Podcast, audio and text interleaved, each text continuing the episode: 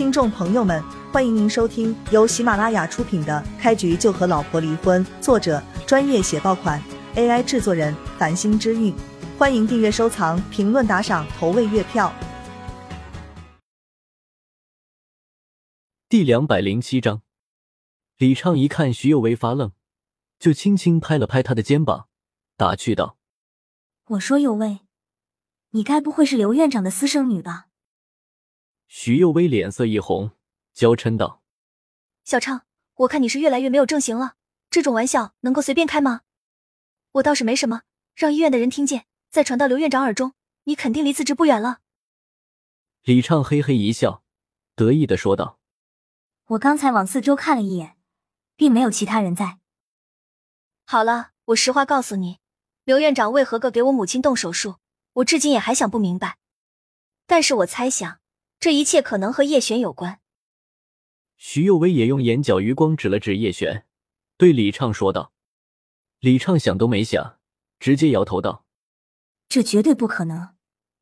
你这位普通朋友看起来也不过二十多岁，跟我们一般大小，他不可能拥有能够影响到院长的权利。’徐幼薇没有多加解释，但是他先后两次看到叶璇打完电话之后，刘院长就出现了。”而且在叶璇面前，刘院长似乎表现的极为恭敬。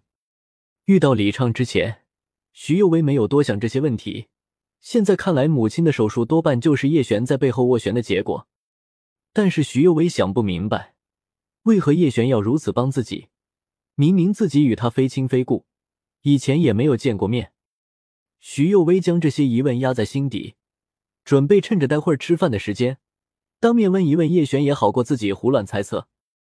好了，小畅，这件事我们找时间再聊。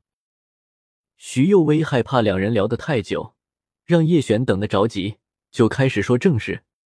下午你如果还在医院，就帮我母亲买一份饭菜，我有点事情回不来。李畅拍着胸脯对徐幼薇说道：“放心吧，就这么点小事，我肯定帮你做好。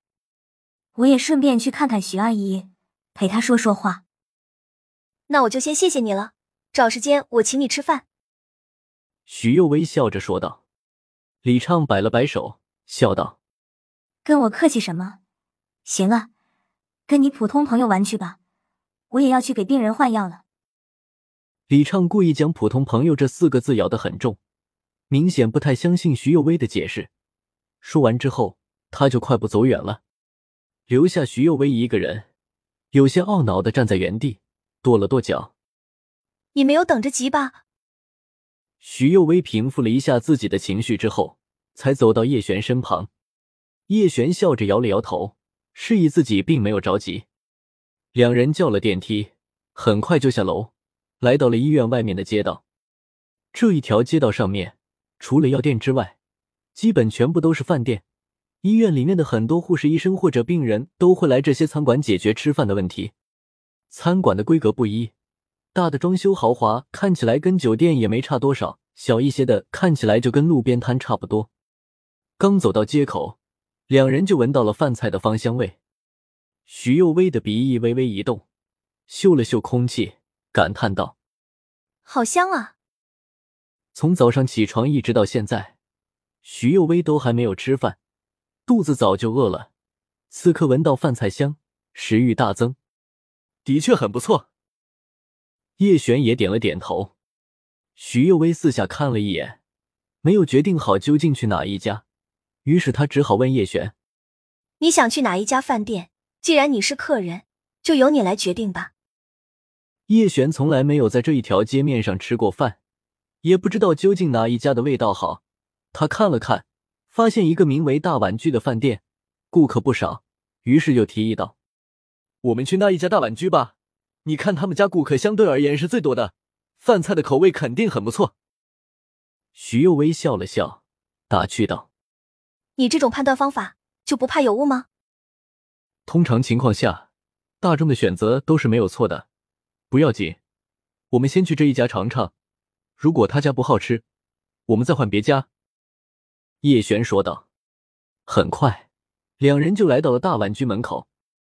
大碗居一共有三层楼，两个门面，装修的有些古典意味，里面的工作人员穿着也很有意思，像是大夏国古代的店小二一般。虽然饭店里面的顾客不少，但是看到叶璇两人之后，还是有一个长相年轻的服务员来到两人面前，热情的问道：“两位是吃饭吗？”“嗯，请问有包间吗？”徐幼薇扫了一眼，发现大厅里面的人几乎坐满了，有些吵闹，就不太想坐在大厅之中。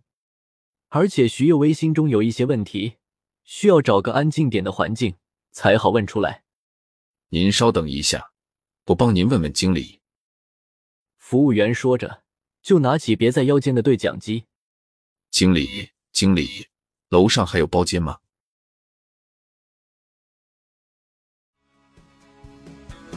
听众朋友们，本集已播讲完毕，欢迎您订阅、收藏、评论、打赏、投喂月票，下集更加精彩。